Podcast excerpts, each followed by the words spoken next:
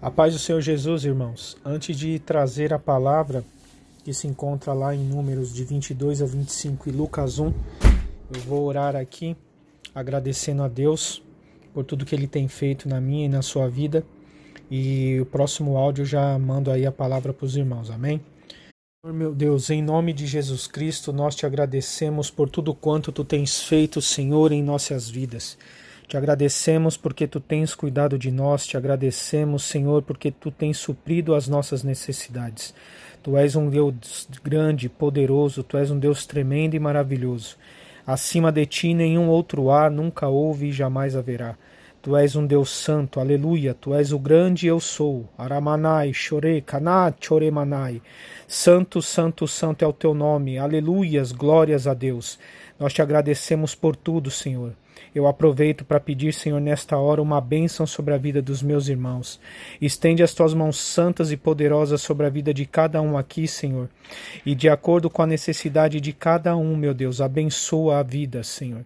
Abençoa a vida daquele que precisa, Senhor, do teu socorro, do teu milagre. É assim que eu te peço nesta hora e já te agradeço, no santo e poderoso nome de Jesus. Amém. A paz do Senhor Jesus, meus irmãos. A palavra que eu fui incumbido de trazer aos irmãos se encontra no livro de Números, do capítulo 22 ao capítulo 25, e também no livro do médico e apóstolo Lucas, capítulo 1. É uma leitura muito rica essa que lemos, irmãos, mas eu vou aqui tentar não ser enfadonho e sintetizar o que veio ao meu coração ao ler essas santas passagens da palavra de Deus. Para que o áudio não fique ainda mais extenso, Neste eu irei falar sobre os quatro capítulos que lemos no livro de Números, a começar pelo capítulo 22. E no próximo eu falarei sobre Lucas primeiro. Amém? Comecemos então por Números 22. A nossa leitura começa, irmãos, logo após Israel ter destruído aos cananeus e ter se sagrado também vencedor em batalha contra os amorreus. Mais precisamente falando, o texto nos mostra agora que Balaque, rei dos Moabitas, sabendo dos feitos do povo de Deus frente aos seus inimigos, teme porque Israel também tome suas terras e manda mensageiros ao profeta Balaão, pedindo que o mesmo fosse ao seu encontro, de modo a amaldiçoar a Israel, para que os Moabitas então viessem a derrotar Israel em batalha uma vez que, conforme o próprio Balaque acreditava, a quem o profeta Balaão abençoasse, esse seria abençoado, e a quem o profeta amaldiçoasse, esse seria amaldiçoado. Eu já quero aproveitar aqui e fazer uma pausa, meu irmão, para te dizer que o inimigo está temendo pelo seu avanço e pelas conquistas que Deus tem te dado. Amém, irmãos? Glórias a Deus, porque o nosso Deus é um Deus de conquistas e vitórias. Aleluias. E a Bíblia vai nos mostrar no versículo 7 de Números 22 que os mensageiros, os mensageiros foram ao encontro do profeta munidos de dinheiro, irmãos. O rei estava disposto a pagar para que o profeta amaldiçoasse o povo. Ei, meu querido, e aqui eu quero te chamar a atenção mais uma vez. Os teus inimigos podem até querer e vir a pagar para te, te ver derrotado, mas creia que há um Deus sublime, justo e que tudo vê, e que a última palavra é a dele para a minha e para a sua vida. Aleluias! Glórias a Deus. Vamos continuar, irmãos. Ao entregarem a mensagem do rei a Balaão, o profeta pede que os mensageiros passem a noite naquele lugar, uma vez que ele, Balaão, iria aguardar pelas instruções do Senhor e, de acordo com o que o Senhor lhe dissesse, então seria feito. No versículo 9 do capítulo 22 de Números, nos mostra a palavra de Deus que o Senhor veio a Balaão e o indagou sobre quem eram aqueles homens, o que prontamente explicou Balaão toda a história a Deus. Irmãos, há algo que muito me chama a atenção aqui no versículo 9 de Números 22. Se Deus é onipotente, onipresente e onisciente, por qual motivo então Deus pergunta a Balaão quem são aqueles homens? Não deveria Deus saber quem eram aqueles homens? Não deveria Deus saber o que os levava até o profeta? Mas Deus sabia, meus irmãos. O nosso Deus sabia e sabe de todas as coisas. O fato é que quando Deus tem algo da parte dele para mim e para você e escolhe entregar isso através da vida de um profeta, o primeiro a passar pelo crivo de Jeová é o próprio profeta. Amém, irmãos? Glórias a Deus por isso. Deixa eu te perguntar uma coisa, meu querido.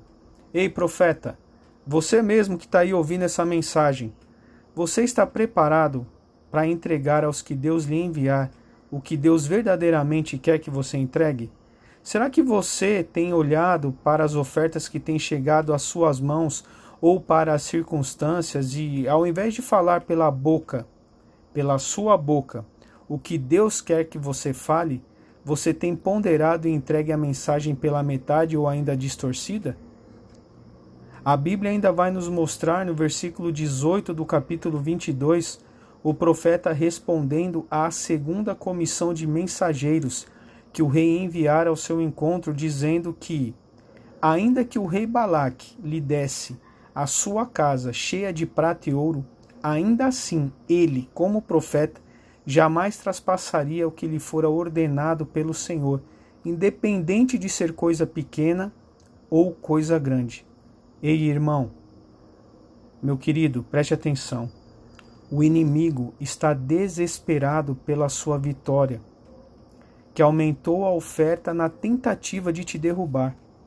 Mas repita comigo aí aonde você estiver: maior é Deus na minha vida, e é Ele quem dá a última palavra. Repita, querido: maior é Deus na minha vida, e é Ele quem dá a última palavra. Ele é o justo juiz que baterá o martelo ao meu e ao seu favor. Aleluias! Glórias e glórias ao Deus Santo e Poderoso. Amém? Voltando ao texto, irmãos.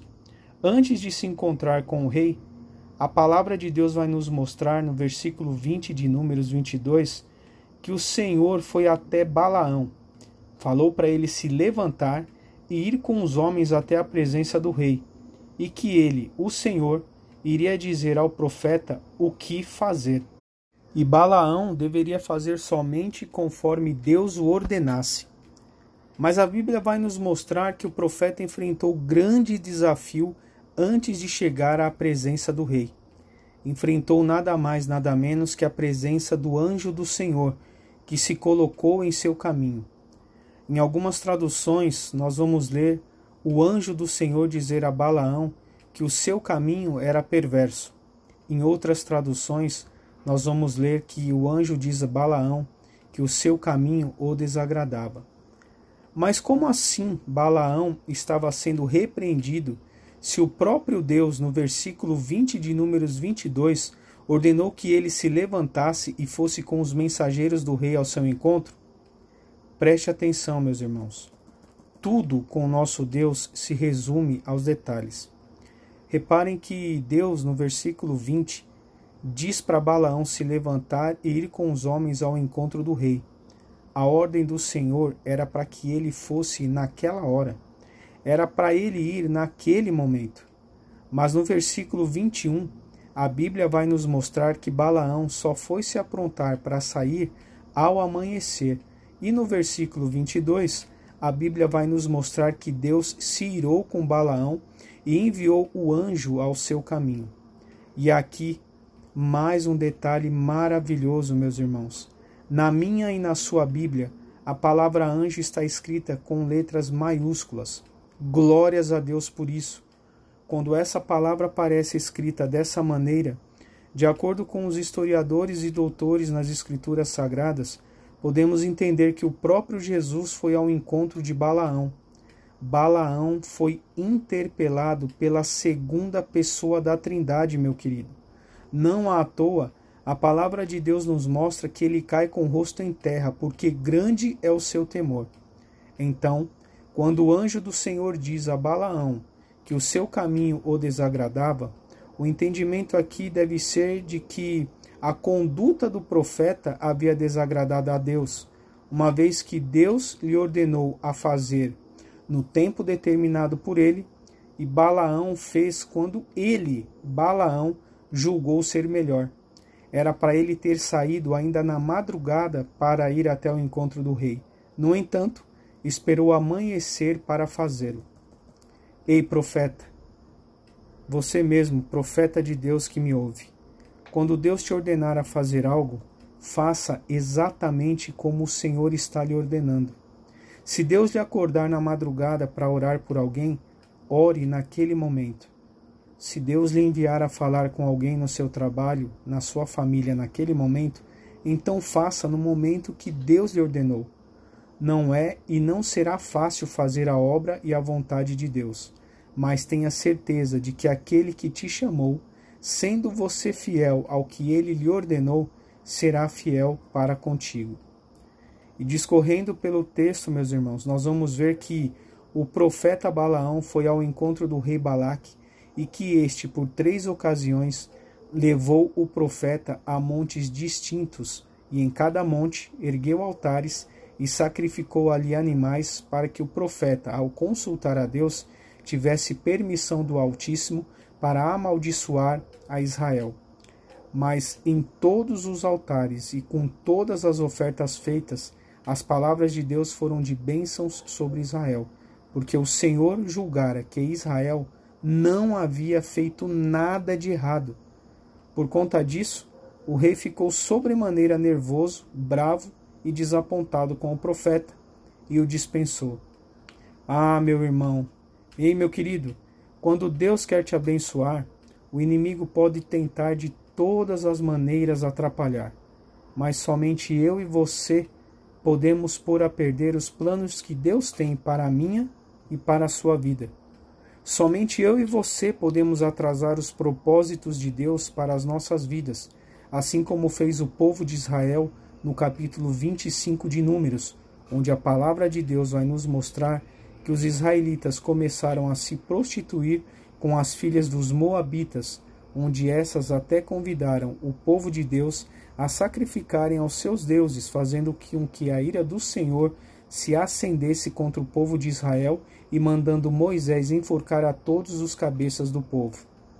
Meu irmão, como cabeças de nossas casas e famílias, temos grande responsabilidade em conduzir os nossos nos caminhos corretos do Senhor. Amém? A ira de Deus só cessou quando Finéias, sacerdote, matou a lança na frente do tabernáculo um do povo de Israel e uma moabita juntos. A indignação e o ato de Finéias diante do Senhor foi honra ao Todo-Poderoso, o que fez com que a ira do Senhor se retirasse do povo de Israel. Irmãos, honremos ao Senhor em todo o tempo, para que os seus planos não sejam paralisados em nossas vidas andemos retos e confiantes no Altíssimo. Na condição de profetas e sacerdotes, sejamos corajosos e honestos em entregar aquilo que o Senhor determinar que entreguemos e o façamos com diligência, com responsabilidade, porque quando Deus dá uma tarefa a mim e a você, convém que façamos na data, local e hora estabelecidos para que não paguemos o preço de nossa irresponsabilidade em não realizar o querer de Deus. Amém? Deus abençoe a todos. Paz do Senhor, irmãos. E nesse áudio nós vamos falar sobre Lucas, capítulo 1. E me chama a atenção em Lucas 1 é, dois fatos que ocorrem em que pessoas são visitadas pelo anjo Gabriel com notícias boas da parte do Senhor. E aí nós vamos ver que um põe em dúvida aquilo que Deus o estava prometendo e que a outra pessoa, ao contrário, se coloca à disposição para fazer a vontade de Deus. O primeiro caso, irmãos, que eu quero falar aqui é sobre Zacarias e Isabel. Ambos eram justos perante o Senhor. Porém, ambos eram de idade muito avançada. Isabel era estéril e Zacarias ele era sacerdote no templo. No versículo 11 de Lucas 1, a gente vai ver que o anjo Gabriel aparece a Zacarias no templo e diz que as suas orações haviam sido ouvidas por Deus, que eles iam ser pais de um menino e que este se chamaria João, que seria grande no Senhor e que seria usado por Deus para realizar grandes coisas. Mas no versículo 18, Zacarias traz dúvida à notícia que Deus havia enviado Gabriel para trazer-lhe, ao dizer ao anjo Gabriel que ele e sua esposa eram avançados em idade. Por conta de sua dúvida sobre o que Deus iria fazer, ficou Zacarias mudo até o dia em que João, nas, na, João Batista nasceu. Nesse mesmo capítulo, irmãos, nós vemos o mesmo anjo Gabriel ir entregar uma mensagem a Maria, dizendo que Deus havia visto graça nela e que através da vida dela viria ao mundo o Filho de Deus, Jesus. Reparem que Maria pergunta ao anjo Gabriel como isso seria possível, visto que não conhecia homem. Mas Gabriel lhe disse que o Espírito Santo de Deus a cobriria. Ao ouvir essas palavras, a gente pode ler no versículo 28 de Lucas 1 que Maria diz a Gabriel: Eis aqui a serva do Senhor, cumpra-se em mim segundo a tua palavra.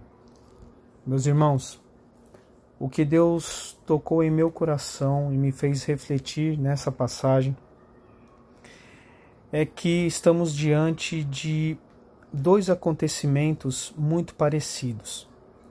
O Senhor manda o anjo Gabriel dizer a duas mulheres, no caso, num primeiro momento, ao marido de uma delas, que eles seriam pais de um menino, no caso João Batista.